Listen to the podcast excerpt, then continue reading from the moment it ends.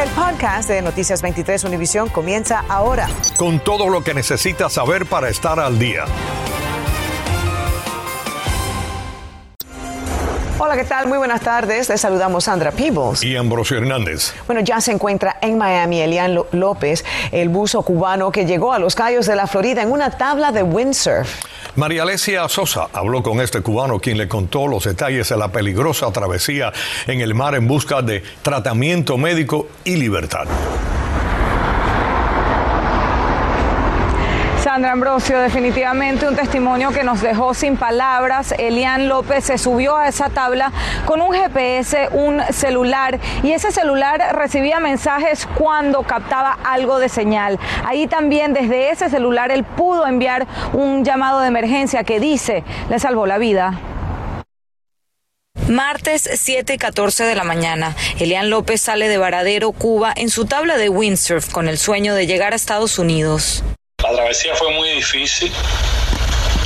No era lo que estaba esperando en cuanto a las condiciones del viento, sobre todo. El primer día avanzó, pero las cosas se complicaron por la noche. Una ola de cuatro metros frente a ti, por este lado, otra de dos metros de frente viniendo hacia ti. Y ¿cómo gestiono esto? En dos ocasiones eh, eh, el oleaje me sacó de la tabla. Ahí es cuando pierdo mi, mi, mi espejuelo de visión. Dice que se planteaba pequeños objetivos para no decaer. ya sacar la vela del agua, no caerte, frustrante en, algunos casos cuando yo eh, me volvía a caer y, me revisaba la posición y me daba cuenta que no había avanzado nada. Pero cuando comenzó a caer el sol el segundo día, se rindió y envió este mensaje a dos amigos en Miami que estaban al tanto de su viaje. Y les dije, rescátenme al sur de Isla Morada pero yo no quería eh, hablar con mi esposa. Disculpe. En esas condiciones, y mucho menos con mi hija. Un gran amigo me dijo, no te desgastes más. Aguanta, que ya vamos por ti ya. Finalmente, la Guardia Costera lo rescató justo al anochecer. No iba a ser posible sobrevivir si tenía que pasar otra noche. A lo mejor mi, mi mente lo quería, pero mi cuerpo no iba a resistirlo. Un cuerpo con una condición. Elian sobrevivió a cáncer de colon y vive con una colostomía que no podía ser bien atendida en Cuba. Buscar tratamiento médico impulsó su decisión. Elian, me dijiste que no eres una persona creyente o de fe, pero ¿en algún momento te viste en la necesidad de rezarle a alguien o a algo? Varios momentos. Eh, nos aferramos a lo que sea a pesar de, de sobrevivir, ¿no? Y nos dijo que ahora su prioridad es arreglar su situación migratoria, recuperarse y emprender su nueva batalla, la de reunirse con su esposa y su hija, con quienes por cierto nos comentó que no ha podido conversar, porque cada vez que se comunican solo hay espacio para el llanto. Es la información que les tengo hasta el momento en Brickell. María Alesia Sosa, Noticias 23, Univisión. Gracias, María Alesia. Elian, desde aquí te enviamos un abrazo y una pronta recuperación. Bendiciones. Un testimonio muy impactante. Muy impactante, Sandra. Bueno, decenas de miles de personas están bailando a esta hora, en este mismo momento, en el Festival de Música Ultra en el downtown de Miami, donde en el pasado han tenido problemas. También hay muchas personas en Miami Beach. Tenemos cobertura de equipo con Javier Díaz desde la playa y Doricer Alvarado, quien está en el Festival Ultra en el downtown de Miami. Comenzamos contigo, Doricer. Adelante. Así es, a las 4 de la tarde comenzó este festival, pero desde muy temprano comenzaron a llegar quienes desean asistir en el día de hoy a este festival ultra. Yo voy a mostrarles un poco cómo está el ambiente, aún hay muchísimas eh, filas de personas para poder ingresar a este festival, varias calles cerradas, de hecho, la Biscayne Boulevard fue cerrada en sentido sur-norte, justo al frente del Bayfront Park, y eh, justamente esta vía está cerrada para permitir que las personas puedan realizar eh, las filas y poder ingresar al festival. Conversamos con eh, Pete eh, Sánchez, quien es vocero de los bomberos de Miami, para hablar acerca de cómo se preparan para atender cualquier emergencia. Tenemos más de 100 bomberos paramédicos que van a estar trabajando el evento, asegurarse que todo el mundo esté bien, que todo el mundo esté salvo y para dar cualquier auxilio que sea necesario. Eh, tenemos bomberos, paramédicos, inspectores, tenemos también personas de materiales peligrosos. Cualquier emergencia que se pueda presentar, vamos a estar disponibles y listos para poder hacerlo. Bien, se espera que al menos 60 mil personas diariamente asistan al festival de Ultra K en Miami, es decir, 180 mil durante todo el fin de semana. Pero en Miami Beach también hay muchísimas personas que han llegado para estas vacaciones de primavera y allí está Javier Díaz para que nos cuente cuál es el ambiente allí, Javi. Gracias, Doricer. Saludos y buenas tardes. Y es que no solamente hay turistas en Miami Beach del resto de los estados del país, sino turistas en sentido general de Centroamérica. Les voy a mostrar brevemente estas imágenes en vivo. Les recordamos que el toque de queda se va a implementar por segundo día consecutivo durante este viernes. El primero fue anoche, durante la noche del jueves, comenzando a las 12 de la noche. Y las personas en sentido general, vamos a decir que lo aceptaron. Se marcharon al alrededor de las 11 y 30 de la, de la noche porque precisamente los dueños de negocios y restaurantes, principalmente aquí en Ocean Drive, habían recibido las indicaciones que cerraran antes para evitar a las 12 que todavía las personas estuviesen comiendo y así tener algún que otro eh, contratiempo con las autoridades. Pero ¿qué opinan algunos comerciantes y también turistas sobre este toque de queda durante estas festividades? Escuchemos. Creo que aquí en Miami es un sitio bien turístico y no debería cerrarse. No hay necesidad por qué cerrar la playa, ni a las 12, ni cerrar todas las calles, ni cerrar todos los salis. Todo aquel que sea empresario o, o tenga un negocio, creo que eso le afecta grandemente.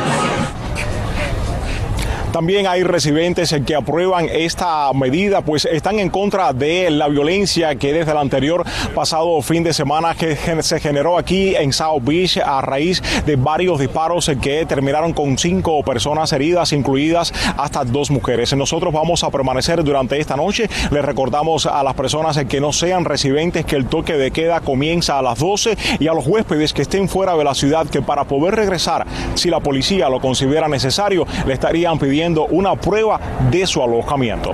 Desde la playa, soy Javier Díaz en Noticias 23, Univisión.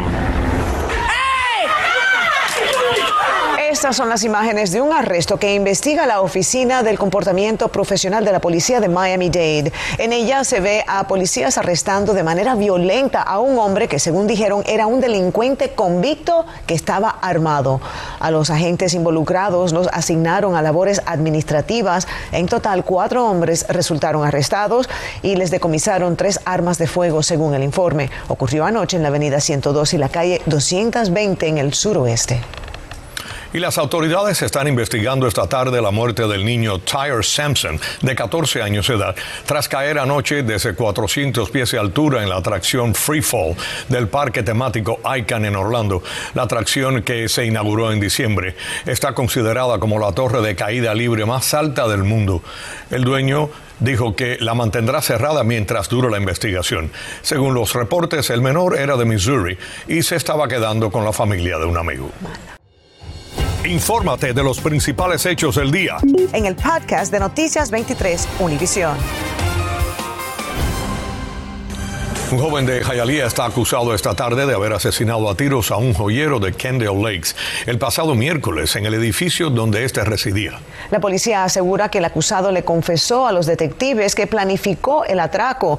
La policía pudo identificarlo a través de una plataforma de Internet. Jenny Padura nos cuenta todo. Daniel Adrián Roche está enfrentando todo el peso de la ley a sus 22 años de edad. La policía lo arrestó en su casa de Jayalía esta madrugada y lo acusa de asesinar a Luis Hernández el pasado miércoles. Los detectives dicen que confesó el crimen. La esposa de la víctima nos dijo que estaba vendiendo una cadena de oro. Según el reporte de arresto, Roche y Hernández habían tenido una conversación por OfferUp, una plataforma de compra y venta, y se encontraron en un lugar el miércoles, pero aparentemente no llegaron a un acuerdo. Fue entonces cuando la policía dice que Roche siguió a la víctima hasta su casa en Kendall y le disparó mortalmente por la espalda cuando éste rehusó darle la bolsa con las joyas. A pesar de los esfuerzos de los agentes que respondieron, Hernández murió en el lugar. en la esquinita, veo que el tipo, el, el, el, que disparó, hace claro se levantó y salió corriendo y allí tenía el auto parqueado. Duele mucho que una persona tan joven tenga que morir así. Es que es que es triste.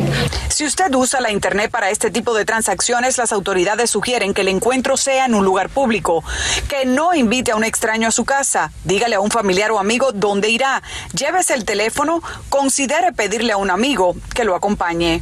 Y el lugar más seguro para hacer cualquier transacción es precisamente el estacionamiento de una estación de policía. Y es que si la persona no tiene buenas intenciones, esto definitivamente lo va a ahuyentar. El sospechoso le dijo a la policía que intercambió los artículos robados por un par de tenis de la marca Air Jordan. Ahora enfrenta dos cargos, asesinato en primer grado y alterar evidencia física. Jenny Padura, Noticias 23, Univisión.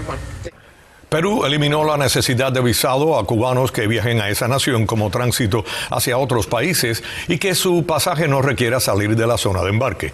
Si tienen que recoger maletas y chequear en el mostrador de otra aerolínea, necesitarán tramitar una visa de tránsito en la Embajada de Perú en La Habana. Muchos cubanos usan a Panamá como conexión a Nicaragua y luego siguen a través de fronteras hacia Estados Unidos. A propósito, hagamos un recorrido por algunos de los países por donde pasan los cubanos para llegar a los Estados Unidos. Recordemos que Nicaragua estableció libre visado para los cubanos desde el 22 de noviembre del año 2021. En Honduras se necesita un salvoconducto, el cual puede obtenerse sin costo para transitar libremente por ese país, pero eso sí, solo es válido durante cinco días. Y en México se necesita un permiso de tránsito o salvoconducto para llegar sin riesgo de detención y posterior deportación a algunos de los puntos fronterizos con Estados Unidos, donde las personas comienzan su proceso de asilo político. Entre tanto, la administración del presidente Joe Biden anunció una nueva regla de asilo para, según dijo, mejorar y acelerar los procesos extranjeros sujetos a deportación acelerada. La regla no especifica el tiempo que tienen los solicitantes entre cada entrevista este oficial tendrá el derecho de adjudicar, en otra palabra, aceptar, aprobar o denegar esta aplicación de asilo. Esto podría beneficiar a muchas personas porque tendrán una decisión rápida, pero a la misma vez si usted pide su caso, entonces será deportado rápidamente. Esta norma entrará en vigencia en 60 días luego de su publicación en el registro federal. Por ahora está en una etapa de comentarios públicos para que las autoridades la examinen. Bienvenidos a la información deportiva. El Miami Heat vuelve hoy a la acción en el FTX Arena del Downtown recibiendo a los New York Knicks, todavía en la cima del este, pero con la ventaja ahora de solo un juego sobre los Bucks de Milwaukee. Dos derrotas en salidas consecutivas frente a equipos sin sus estrellas en el terreno mostraron a un Miami sin la química que los había llevado a lo más alto de la división, ganándole a los mejores. Pero más allá del par de fracasos al hilo, lo más preocupante fue el altercado entre Jimmy Butler, Udonis Haslem y el coach Eric Spolstra en un momento durante el partido del miércoles. Esperemos que ya se hayan limado las asperezas, pues con apenas nueve juegos restantes a la temporada regular, un equipo sin química no va a llegar a ninguna parte en los playoffs. Dos horas más tarde, a las 10 en punto, los huracanes de la UM entrarán al tabloncillo del United Center de Chicago, Illinois, como uno de los más dulces o Sweet 16 en inglés, para medirse a Iowa State luchando por colarse en la élite de los ocho mejores equipos de baloncesto colegial. Los huracanes vienen de lograr una convincente victoria 79 a 61 ante Auburn, en partido en el que el defensa Isaiah Won llevó la batuta ofensiva por el equipo de Jim Larrañaga. Ernesto Clavelo, Deportes, 23. La Comisión de Miami aprobó la división de Coconut Grove en dos distritos que representarán dos comisionados que son Joe Carollo y Manolo Reyes. No obstante, los vecinos pueden llevar la decisión a corte ya que la mayoría no quería que se dividiera el distrito. Cabe destacar que la redistribución de los distritos ocurre cada 10 años después de que el censo mide el crecimiento de la población. Su objetivo es garantizar una representación igualitaria para los distritos. El arzobispo Thomas Wensky se unió hoy al Papa Francisco en oración por la paz entre Ucrania y Rusia. A nivel local incluyó oraciones a las 10 de la mañana en la Ermita de la Caridad del Cobre, seguido por una misa a las 12 del día. Tatiana Irizar nos cuenta más. Esto es muy doloroso para los que lo sufren. La misericordia es la virtud de ponerse en el lugar del otro. Eso predica la fe católica, que afirman mueve montañas. La fe católica es muy importante para mí, es algo que para mí es, es la cosa tal vez más importante. Así de llena lució este viernes la Ermita de la Caridad. Fieles de todas las edades rezaron por la paz de Ucrania y la conversión de Rusia.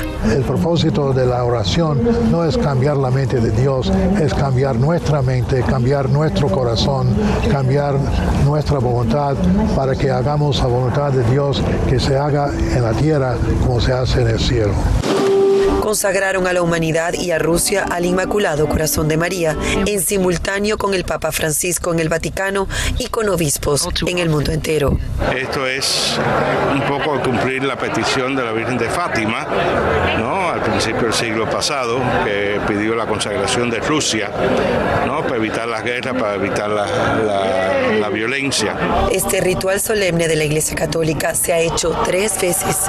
La última fue con el Papa Juan XXIII. Muy emotivo y hubo mucha unión y esperemos que esto toque corazones a otras personas para que todos nos unamos por la paz del mundo.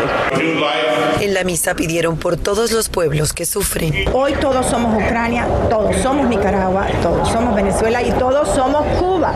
En el Vaticano el Papa Francisco pidió a la Virgen que la guerra termine y la paz se extienda por todo el mundo. El arzobispo Tomás Wensky también resaltó el papel de los sacerdotes católicos en los países frontera con Ucrania, recibiendo y también consolando a los refugiados que huyen de la guerra. Desde la Ermita de la Caridad, Tatiana Irizar, Noticias 23, Univisión. Qué lindo. Qué lindo acto, especialmente porque las personas sienten tanta impotencia. Poder hacer algo, orar, al menos unidos, les da pues, un alivio. Claro que sí, Sandra. Y, lo significativo aquí es eh, que, que, esta es la tercera vez, como se menciona, que se hace desde el Vaticano y a través del mundo en distintas iglesias católicas. Muy fuerte que es la oración. Esperemos que traiga paz para Ucrania. Que sea así. A todos ustedes, gracias por acompañarnos. Pasen muy buenas tardes. Acabas de escuchar el podcast de Noticias 23 Univisión. Puedes descubrir lo mejor de los podcasts de Univisión en la aplicación de Euforia o en univision.com diagonal podcasts.